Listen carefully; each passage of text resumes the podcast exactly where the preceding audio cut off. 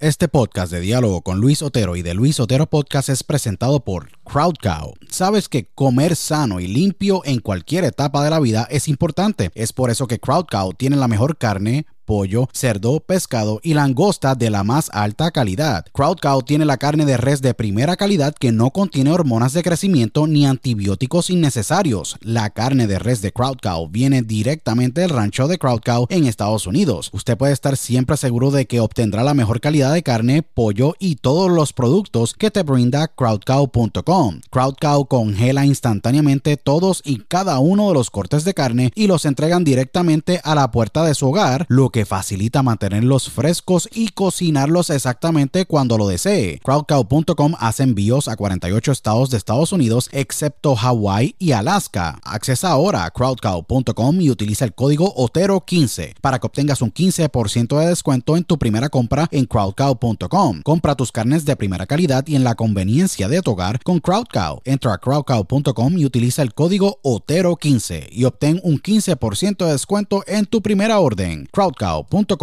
si padeces de estrés, ansiedad y otras condiciones de salud, tu solución es ThoughtCloud. ThoughtCloud.net manufactura el mejor CBD y los mejores productos derivados del CBD. ThoughtCloud tiene el CBD Isolate, CBD Full Spectrum, CBD en cápsulas, CBD en cremas y lociones, CBD en vapes de muchos sabores y los mejores CBD pre-rolls del mercado en sus sabores de Orange Crush, Dragon Fruit, Blueberry Splash y Sour Apple. El CBD de ThoughtCloud es espectacular y buenísimo, ya que tiene tremendos beneficios. Es 100% orgánico, ayuda a mejorar la ansiedad, estrés, bajar la inflamación, dolores crónicos, ayuda a la concentración y otras condiciones de salud. Visita thoughtcloud.net ahora para que hagas tu compra y utilice el código Otero en tu checkout o entra a dialogoconotero.com y accesa el link de ThoughtCloud en nuestro portal para que obtengas un 15% de descuento. Se los digo, ThoughtCloud ha sido increíble para mí y sé que lo será para ti. Nuevamente, accesa thoughtcloud.net y utiliza el código Otero cuando vayas a hacer tu checkout para que obtengas un 15% de descuento en tu compra. thoughtcloud.net y si deseas tener el mejor snack en tu día a día, pues mi snack favorito es el beef jerky de Beef Octane. BeefOctane.com manufactura el mejor jerky de carne, pollo o pavo. El jerky de Beef Octane es espectacular, hecho a mano y tiene un sabor increíble. Beef Octane selecciona cada corte de carne de alta calidad, se asegura de que la carne esté correctamente cortada, marinada, sazonada y cocinada a la pura perfección. El proceso de confección es bien único y especial, ya que es hecho todo a mano, así que te garantizan un jerky de la más alta calidad en el mercado. Los jerky de beef octane de carne, pollo o pavo son tremendos snack o meriendas cuando tú estás con tus amigos haciendo actividades al aire libre o andas en tu día apresurado. Beef Octane envía a los 50 estados de Estados Unidos, incluyendo Puerto Rico, Canadá, Europa, Australia y Latinoamérica. Visita beefoctane.com ahora para que hagas tu compra y utilice el código OTERO cuando vayas a hacer tu checkout para que obtengas un 10% de descuento en tu compra. No pases hambre y compra tu jerky con beefoctane.com. Utiliza el código OTERO para que obtengas tu 10% de descuento en tu compra. beefoctane.com.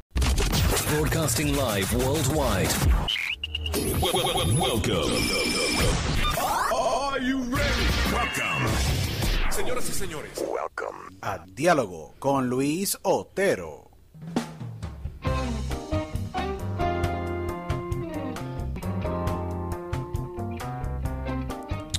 So, welcome to another episode of Dialogo with Luis Otero. This is uh, your host, Luis Otero. Thank you so much to all of you for always tuning in uh, via audio and video. Uh, we're over 100,000 listeners, so thank you to all of you guys. Follow us in all social media accounts. T H E D Luis Otero in Instagram. We're over 100,000 uh, followers in Instagram. We're growing a lot. Uh, go to our website, dialogoconotero.com, and we're in over 27 platforms, including Amazon Music, Pandora, uh, all over the place. I just want to say thank you to all of you guys. Um, in this episode, uh, it's a truly a special episode, um, and uh, I've been looking forward to have this episode for quite uh, some time um, because I have heard from this amazing new upcoming actor um, the past you know few weeks, and I'm I was very excited when he told me that we you know he accepted the, our invitation to be uh, on the podcast. This great actor that we have is uh is from Ecuadorian and Mexican descendants, but he was uh, raised and he grew up, I think, in Oakland, California, close to the Bay Area. Um, this upcoming actor that you know he's been growing tremendously, you know, in the in the world of uh, uh, of you know TV and now um, with a recent new series that is in Netflix. He have appeared in TV series like Milagros de Navidad, Higher Education, um, and a short Mexican stand-up, 51 Nevada.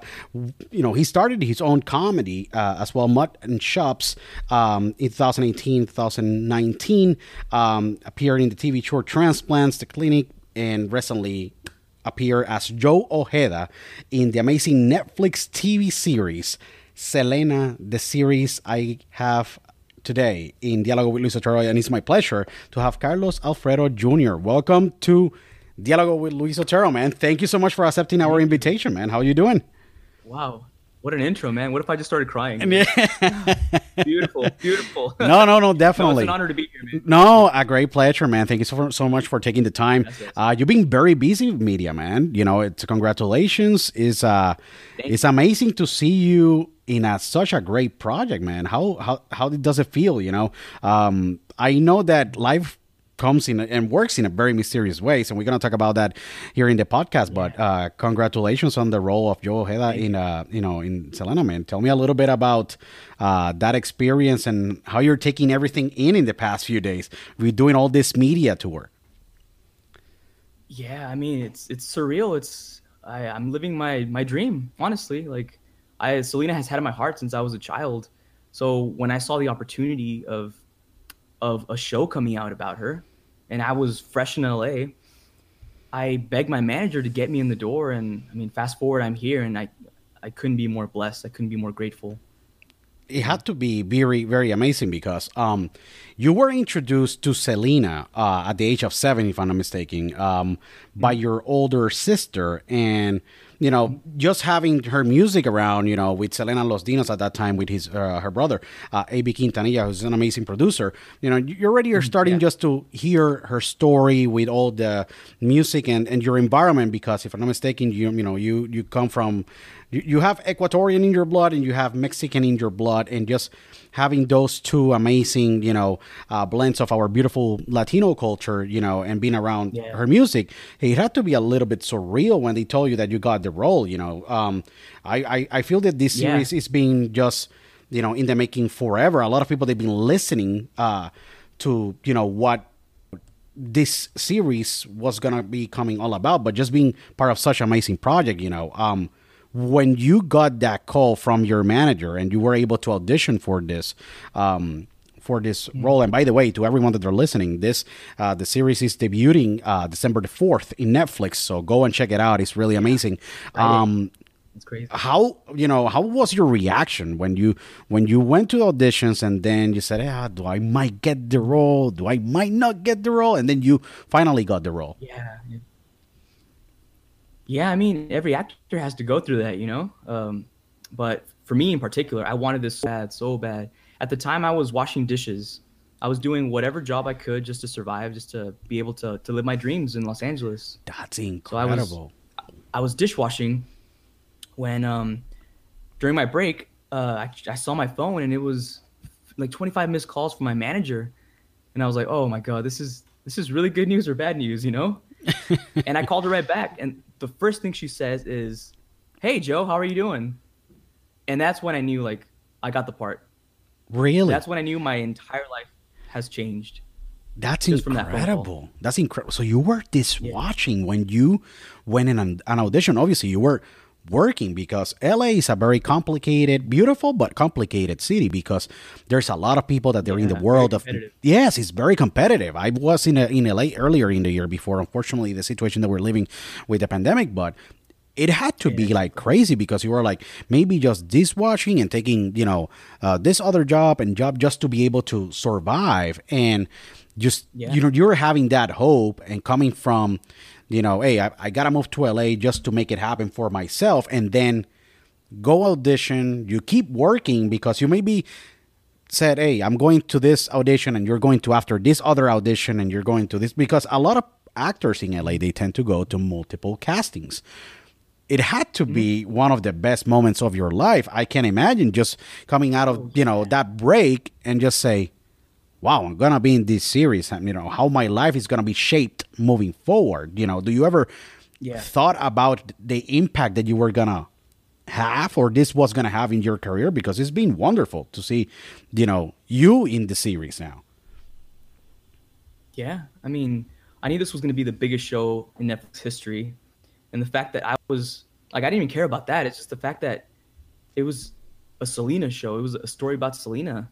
Like I got to be a part of that, you know, because I grew up with the movie. I'm sure everyone grew up with the the movie from uh, with J Lo in 1997 Sure. that was a big part of my life of my upbringing so fast forward for me to actually you know be in the costumes and on stage and playing the songs and learning piano and meeting joe like it's it's so surreal You- like you can't write this kind of stuff you know No, of course. That's why it was wonderful when I hear, uh, you know, he he was dishwashing, and you know, i'm like, wow, that's crazy. That's a crazy story because, like, you typically hear it's like, yeah, you know, I moved to LA, uh, and I basically was blowing up my my my, you know, uh, trying to blow up, you know, in the business. You were trying to blow up in the business, or maybe get that part to get the foot in the door. Now you're already in what happened after that day um, that you were dishwashing? You continue with the job until you were able to start to record a series. And what happened after? Do you start to just audition more? Because that had to give you fire in the belly? After that, you said, you know what, I'm gonna go and start audition and grow because those kind of experiences or those kind of like uh, you know situations that you're putting in life to you know being a series like this and a project like this under Netflix had to give you like that desire to say, you know what, I am gonna push forward and just roll with this until the furthest that I can can go and make it a career out, uh, out of it. Yeah. Yeah, I, I, I would say what it gave me, Luis, is uh, confidence in my abilities. Because I mean, as an actor, you're you're auditioning, you're auditioning, you're you're constantly um, being told no, uh, being turned down, and it's you just develop a, a thick outer shell from all these auditions. So when I got the part, it gave me confidence that yes, you are on the right track. Because I had my, you know, I love my parents, but sometimes, you know, parents they want the I best for their child, and Yeah. they didn't think this was the best, you know, career for me. You know, I had just graduated from an animation school and I had a a set career, but I decided to go into the acting route. And you know what? But God bless them. I mean, they, they stood by my side and they me apoyaron all the way through. And here I am. I mean, I couldn't have done it without them too. That that that had to be wonderful. me the wonderful. immi- Mhm. my mom taught me the the immigrant hustle is what I call it. To, to work hard for what you want, and that's why I didn't care that I had to wash dishes. I didn't care if people made fun of me, because I was living my dreams. How do you and fast build? forward, I'm here, yeah, that, that, living my dreams. No, you're living your dream. How do you build that tough skin? Because it had to be crazy. I always say, like, you know, you getting no's all the time said you in a mind frame that you don't care anymore about failure. You're, you know, when you say, like, they tell you no, no, no, because it happened to me many times. They're telling you no. And and you basically say, you know what, I what I have to lose. You didn't have anything to lose because every they were saying no. So when that yes was gonna come, it was gonna be wonderful. Plus, you know, you went for animation, and that had to be crazy. You had already a set career. Maybe you already were at, in a career path, making you know making dollars, you know, making a living, and then you said, you know what, this is this is not what I really love. I like I, I like I don't want to animate. You know, that could help me maybe create projects in the future, but I want to be in the front of the camera. You know, and just saying like, "Hey, dad, mom, I love you guys, but I gotta do what it's gonna be making me happy in the future." It had to be a very like um, eye-opening moment or one of those moments that maybe you you had heavy heart and you didn't know if it was going to be the right you know um decision but you went with maybe your heart and your soul and your gut and you said hey i got i got to do this for my own sake. If i'm failing it's going to be on me. It's not going to be on you guys. How how do you handle that approach with mom and dad? Just to tell them that because my parents an example in communications they supported me but they were always like hey you know we want you to be um you know in this career path. Sometimes, you know, as Latinos, we tend to uh, guide our kids or want our kids just to go and be doctors or lawyers. But we love this. So, Yeah. you know, how was that moment? Could you t- talk to us a little bit so so the audience can can know what you went through, you know, during that moment when you told them about, hey, uh, I'm I'm I'm I'm leaving animation. I'm going for this. Yeah, I mean it was hard, but you know we have to follow our hearts. I mean it's it's ultimately it's our life in the end, you know. So for me, I mean I I had this amazing opportunity. I was actually my goal was to work for Pixar, and I was actually interning at Pixar Animation Studios. wow. I was uh I was there for about a year, and they were working on Toy Story three at the time. Awesome. But as the reason I got into acting, I mean, acting was not natural for me. It was I was a very shy kid, very reserved. But the only reason I, I got into acting is because as an animator, you're you're supposed to be the best actor you can be for your performances, for your characters, to to give life into these inanimate objects. So I wanted to be the best animator that I that I could be. So I started taking acting classes, even though it was, you know, it was the weirdest thing. It was, it was, it felt nasty. It was, I would throw up before each class. But I saw what it was doing to my confidence. I saw what it was doing to me as a human being. It was opening me up. And I mean, as they say, I caught the acting bug, and I had to do the, you know, I had to, the hardest thing I had to do was to tell my family, like, hey, I want to move to LA and be an actor. And of course, the shock was, wait, what? You, we just paid for this college, you know? Sure. we paid thousands of dollars for you to go to college and now you want to be an actor but i mean i had to follow my heart and god bless them they're they were on board the entire way so No, it's, it's extremely Yeah. cool because um, you you as well, you know, during your life, you know, and growing up, um, you were exposed to, to to music and you play multiple instruments. I was reading and it's impressive that you play drums. That they're back there. You know, you got the piano, the bass, and you play a very unique instrument that I really love, the harmonica. And I'm like, wow, like I don't have seen a harmonica player in a long time. You know, I know about the Lee Oskars of the world and a lot of other, yeah. you know, a, a lot of other harmonica players. But I'm like, wow, he just plays the harmonica. Is one very one of one of the un, those unique, um, you know, musical instruments that a lot of people they just even don't even think about. How I, I really want to ask this question: How do you taught yourself to play all these instruments? You know, when you were growing up, you know, and help Yeah. you maybe, you know, because the discipline to learn instruments, you had to apply the same, you know, discipline to be able to create this now amazing career that you're building as an actor. Yeah. And the same thing you have to build discipline to be able to go into animation as well. So how do you learn, mm. you know, and taught yourself all these instruments, you know, when you were growing up? yeah i mean i started when i was 10 years old um, and i blame my mom for that because her dream when she was a little kid was to play guitar so she passed that on to me and she wanted you know desperately for me to learn guitar and i, I started playing at church i didn't like it because uh, me salían callos you know Oh, of on my- my course, fingers. seguro, seguro, yeah, of course. yeah, and I had a, I hated it. Like it was, um, but I, but then I learned to love it because you know, in high school, when I got to high school, I felt like an outsider. I had acne and I, I was short and scrawny and no one paid attention to me. And I felt, I don't know, like I discovered heavy metal and heavy metal music just changed my life because no longer did I feel like an outsider. I felt like I was part of this, this community, this, this group of people that understood me sure. and that's all I wanted to do. I, I would lock myself in my room and just practice and practice and practice until I got to a, a level that um, people started admiring me. And shortly after, I, I joined a, you know, I went back to my Latin roots and I joined a Latin band, and we played quinceañeras and weddings, and that's when I learned how to play cumbias and rancheras, baladas on the guitar Sure. and we started playing Selena covers. So I felt like, um, you know, one of my heroes growing up was Chris Perez. Of And I course. would play Bidi Bidi Bom Bom with the wah wah pedal, and I would do the solo, and it felt really cool. So naturally, you know, my life was as a musician, and that's when I started learning, like you said, harmonica, because I got into Maná, Vivir Sin Aire, the whole harmonica solo in the beginning. Yeah. Yeah. And I started buying the little the little piece that goes on the neck so I can play and you know play Sure. harmonica and play guitar at the same time. Yeah. And I taught myself as many instruments as I could because uh, it was it was out of a I didn't know a lot of musicians growing up. So for me, is like, okay, well, I'll just make my own group. I'll learn how to play the bass. I'll learn how to play the drums.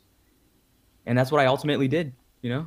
That's interesting. That's really cool because I like heavy heavy metal. A lot of people, you know, that hey, Nice. yes, I like Iron, the Iron Maidens, the Megadeth, you know, Oh all God, yeah. yeah, you know, the Metallicas and all those great bands. You know, um, had opportunity, you know, uh, to interview, you know, many, you know, many of those guys and.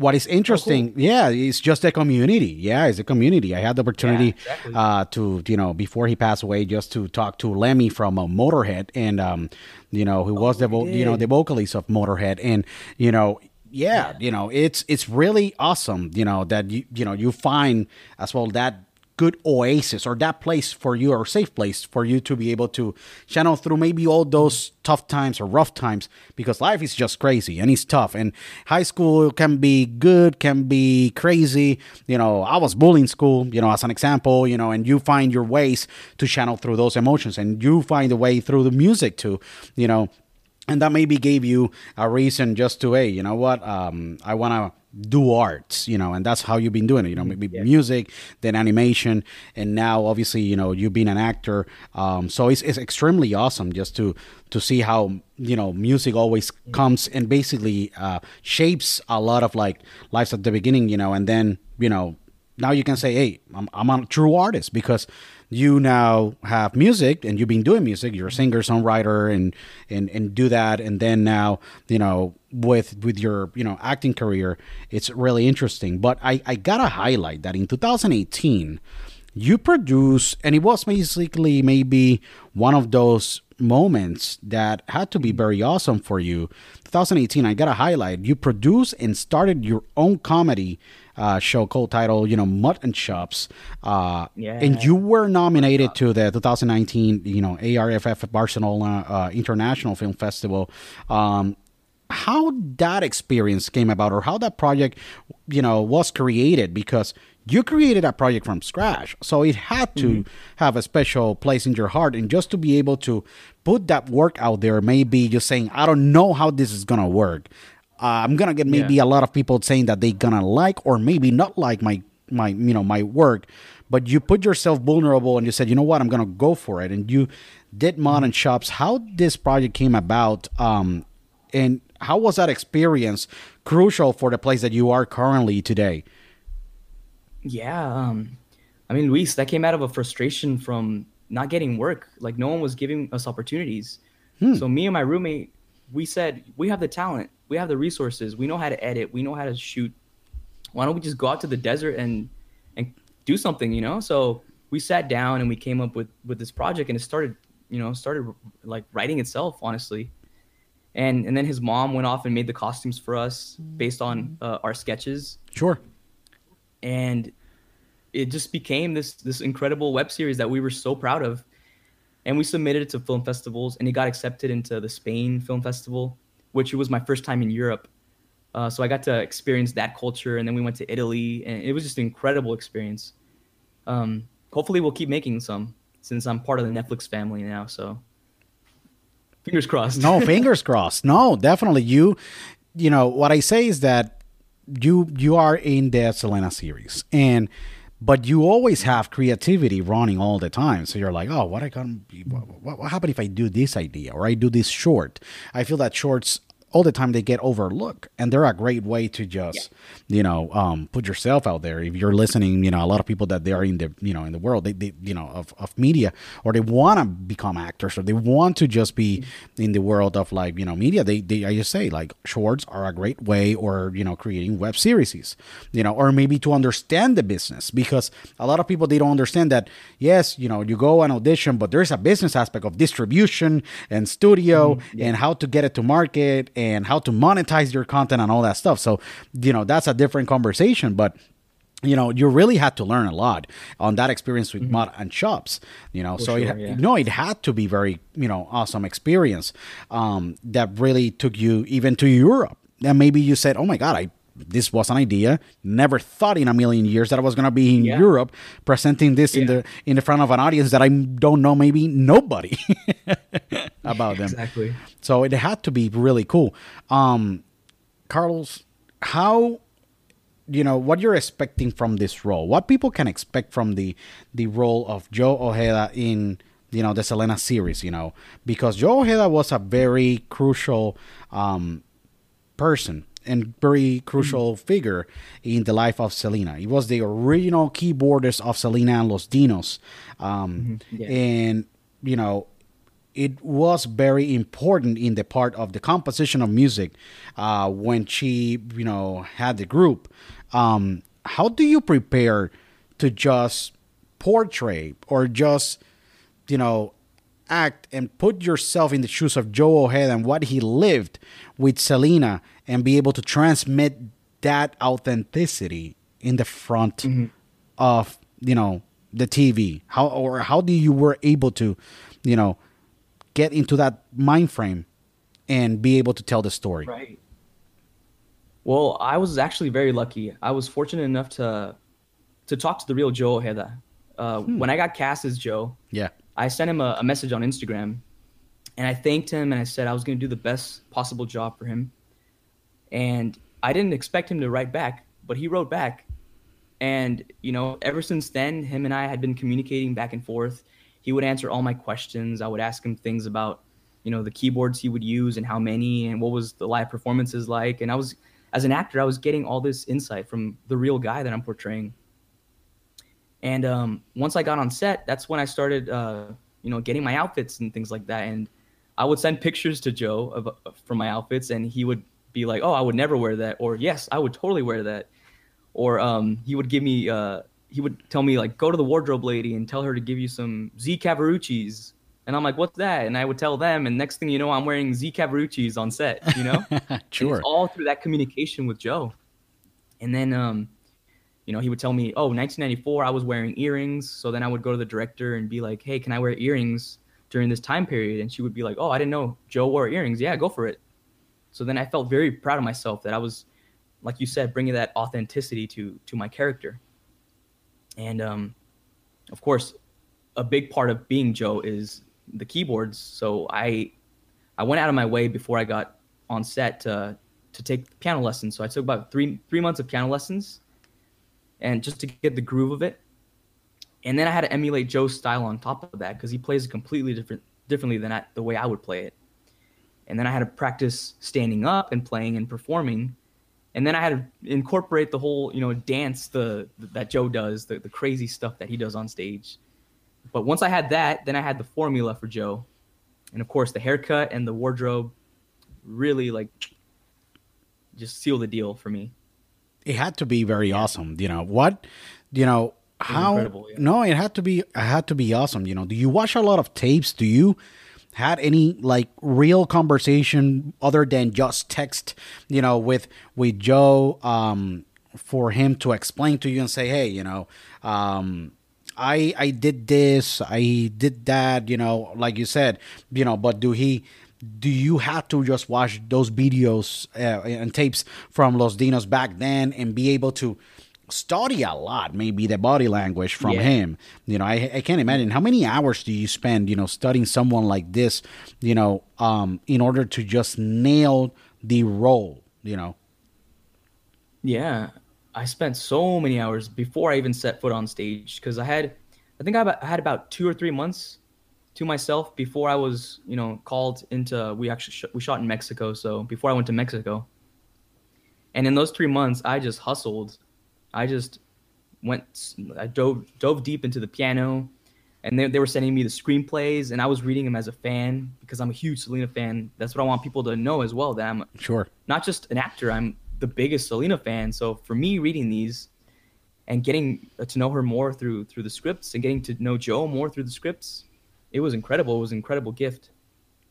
But uh, I think those three months were the most important uh, elements or the most important part of of me developing my character. So when I got to set, I was in it. I was completely locked and loaded, and Joe was there, you know, behind the scenes, help guiding me with whatever questions I had. So I was very thankful for him. That's really cool. How, how was this, the cast? How was the dynamic with the cast, with the entire cast? You know, being on set is a different thing than just be able to study for for the script. But how is everything? You know, how was the the dynamic with the with the crew? We you know with the with the other members of the of the cast. You know, do you guys get along? Do you they were they give you the opportunity to improv a little bit? You know, how was that dynamic with you know the entire set? You know, do it was you know difficult sometimes you know you had long days of taping can't imagine long you know. so how how was the dynamic and how was the experience on set um you know with your role? Well, we became a very tight knit family, all of us. There was so much Latinx talent behind, in front and behind the camera, and um, you know, we always would celebrate together. Um, before COVID hit, we would all go out and eat tacos de pastor on the streets. oh my god man You know, those and- are amazing Yeah. sure it had to be awesome Oh, so like just being in Mexico was a dream. You Yeah. know, and we got to experience the culture, the la gastronomia, all that good stuff. sure And like I said, we just became a, a big family. And I'm, I, I- I think you guys will feel that in the show when you watch it. that's cool Yeah. Uh, um how much time do you spend on, on, on the set basically or how much was your part you know on the set? Do you work for the entire series or you work for a, only just a, a period and then after that they keep recording and they do just wrapped up and they let you know hey we're gonna be releasing december the 4th because man you, you gotta be excited. It's just only three more days you know as of this recording that that this is gonna be live globally in Netflix, like in every single territory. Um, so it had to, you know, how how much time, you know, do you spend, you know, on the set? Um, do it was a, a long time, uh, you know, a few weeks that you were in Mexico? No, I was there for good. I mean, I started, uh, what was it? December 2019. Sure. That's when I got called in to set. And my schedule, uh, it varied. So sometimes I would, you know, go like four or five days without working. Sometimes I would just do this little thing. Sometimes I'd be there all day. One time we, we I think we shot till like two in the morning from like 11 a.m. to two in the morning. Then you know the next day. Wow. It just it just depended, yeah. And then the performances took a long time too. There's a lot of preparation. Uh, the of course the extras being in the crowd and then getting getting the timing of everyone right, getting everyone's individual shot and then the wide shot. It was a it was a whole ordeal. But then when the co- when COVID hit and we had to go back, uh, we took like a five month hiatus, and then they finally called us back uh, in August of this year and the the rules and regulations were completely different. It was everything was more strict.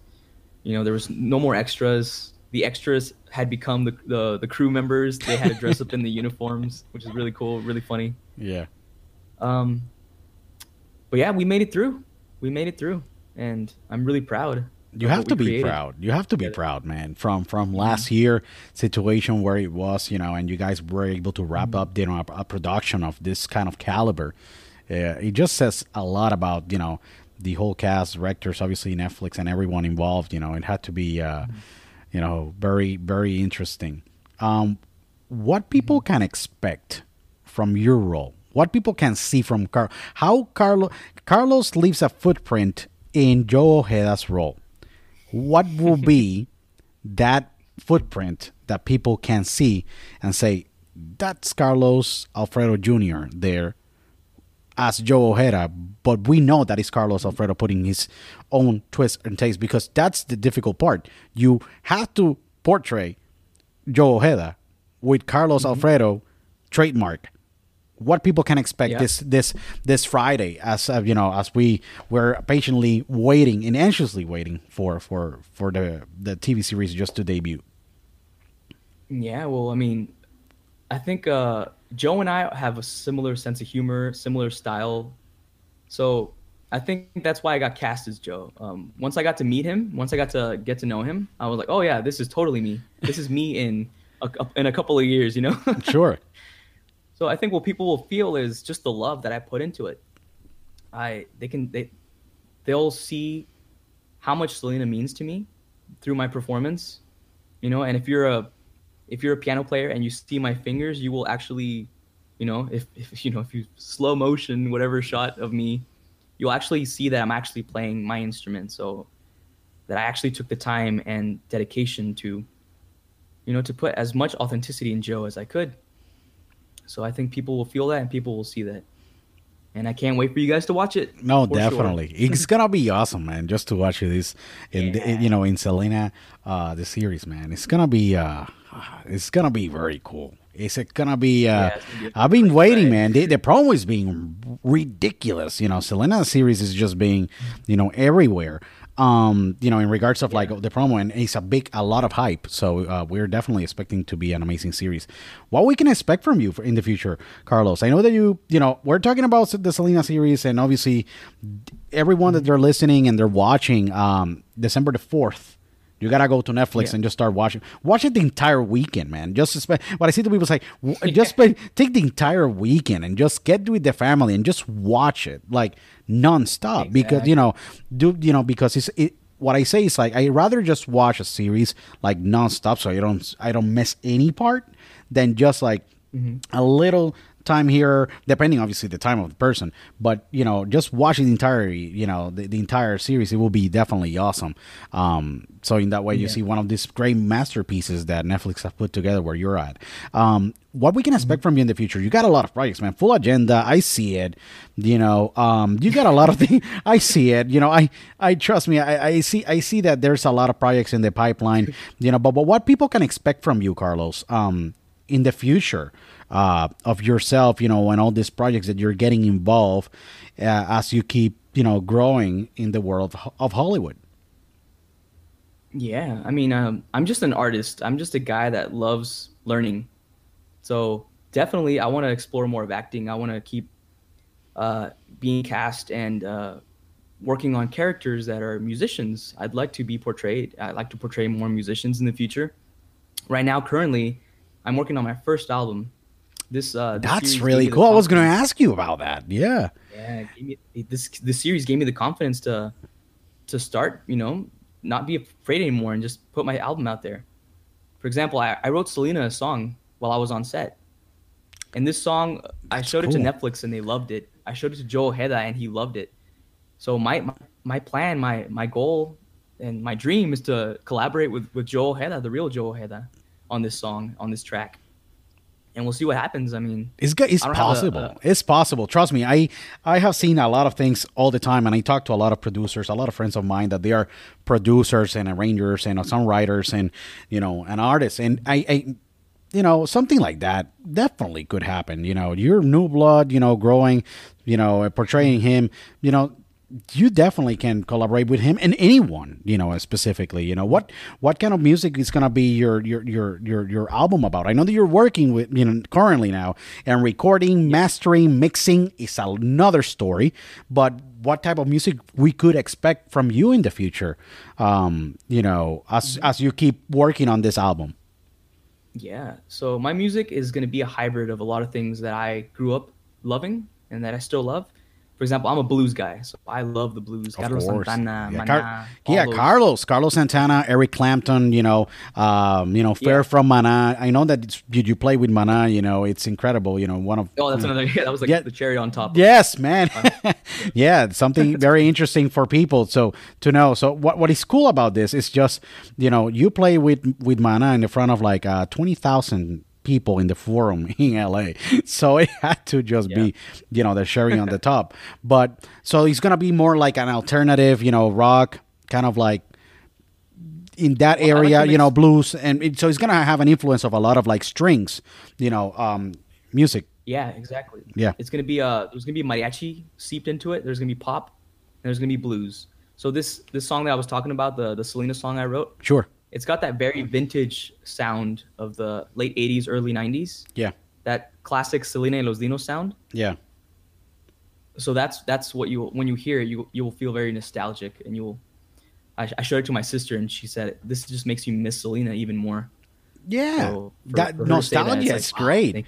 Yeah, like I feel. yeah, like I, I feel that you know uh, in our generation, and I listen to every single music. Like it doesn't matter if it's urban, you know, rock, metal, Oh, blues, jazz, you know, you know, big band, all that stuff.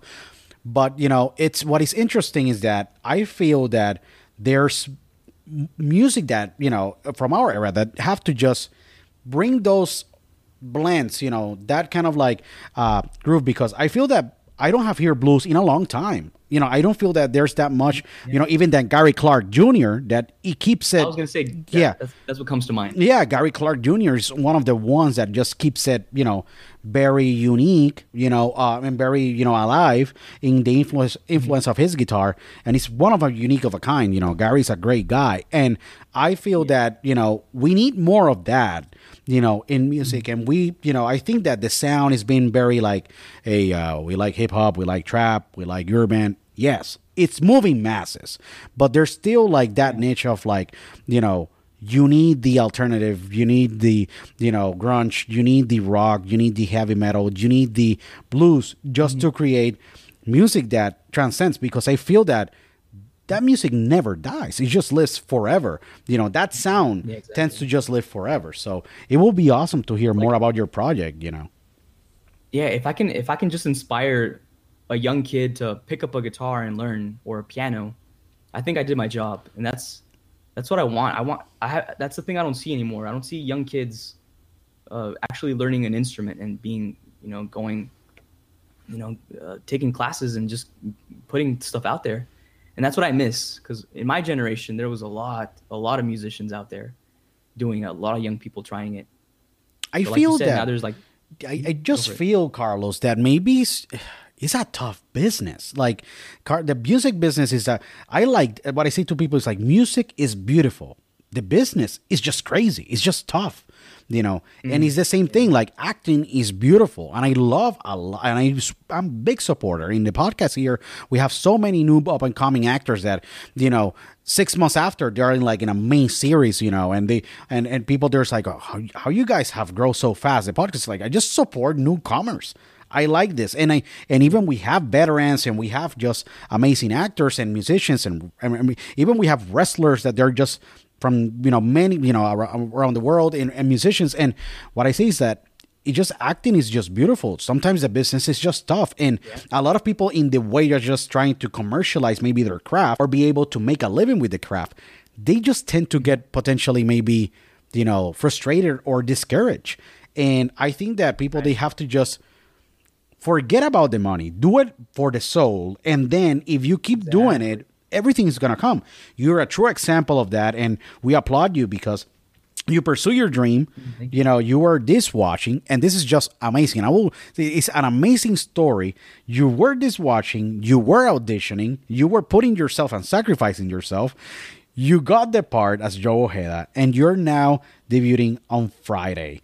You know, December the fourth. You know, on the biggest platform in the world, Netflix, in the Selena TV series. Um, Carlos, this is your home, man. I want to hear more about you. We Oh, definitely we need to. yes, we need to plan another another episode when you have your album ready or you have any other of their projects, you know. But um, you know, closing now, you know, the the, the interview. Uh, what message you would like to give to anyone out there that they're listening to you, uh, that they would like to become an actor like yourself or just live from the art? What will be the message of you uh, that you would like to to give to all of the people that they're listening to you and or watching you uh, on the podcast? I guess I, would just like to say, um, if you do things from the heart, your dreams, like take it from me, like take me as inspiration if you want. But I li- I went out there and I did exactly what I was supposed to do on this earth. Selena did that, and you can too. So much love, everyone. No, no, definitely. So, Carlos, um, where we can find you in social media, everyone that they're listening, obviously, they any parts of the world, they will love to, you know, they typically just go and follow, you know, our our guest, you know, in social media. Where we can find you in social media, um, you know, what are your handles in Instagram, Facebook, you know, Twitter? There's so many like social media like outlets that you know I just get lost at this point, you know. So you can find me on at Carlos Alfredo Jr. on basically everything. You can go to my website, carlosalfredojr.com, and yeah, I'll so, be there. So they can find they can find you in carlosalfredojr.com. So that that's awesome. And in, in, in Instagram, Twitter, and all the you know social Everything, media, yeah. Eh, yeah. social media outlets. Carlos, man, a great great pleasure to have you here in the, Oh, in, in- you. you know, man, in, in, the podcast. We, we're going to have you back. Uh, to everyone that they're listening or watching, just please follow us in all social media at, you know, the Luis Otero, dialogo.com, dialogoconotero.com, or just go and listen to us in more than 27 platforms all around the world. And again, thank you so much, Carlos, for being with us. And we'll see you guys in the next Thank time Luis. in Dialogo pleasure. with Luis Otero. Thank you.